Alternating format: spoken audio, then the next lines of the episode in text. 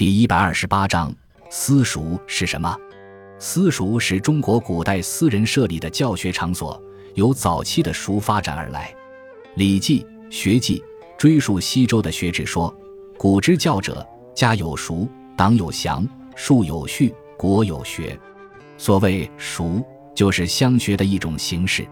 私塾在春秋时期就已产生，但私塾这一称谓是近代才有的。在古代，私塾被称为学塾、乡塾、家塾、教馆、书房、书屋等，其中有塾师自己创办的学馆，也有地主、商人等富裕的人家聘请塾师而成的家塾，还有用祠堂、庙宇的地租收入或私人捐款兴办的艺术。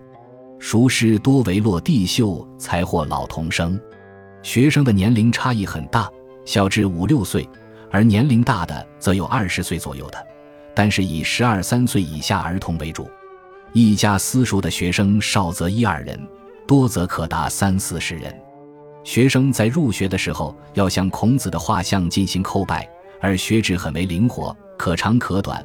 教育的内容以启蒙为主，《三字经》《百家姓》《千字文》《千家诗》等是常用的基本教材，同时注重礼节和品德的培养。私塾虽然大多限于教育的低级阶段。但是，作为乡间启蒙的基本形式，两千多年间与官学相辅相成，对于文化的传承和人才的培养发挥了巨大的作用。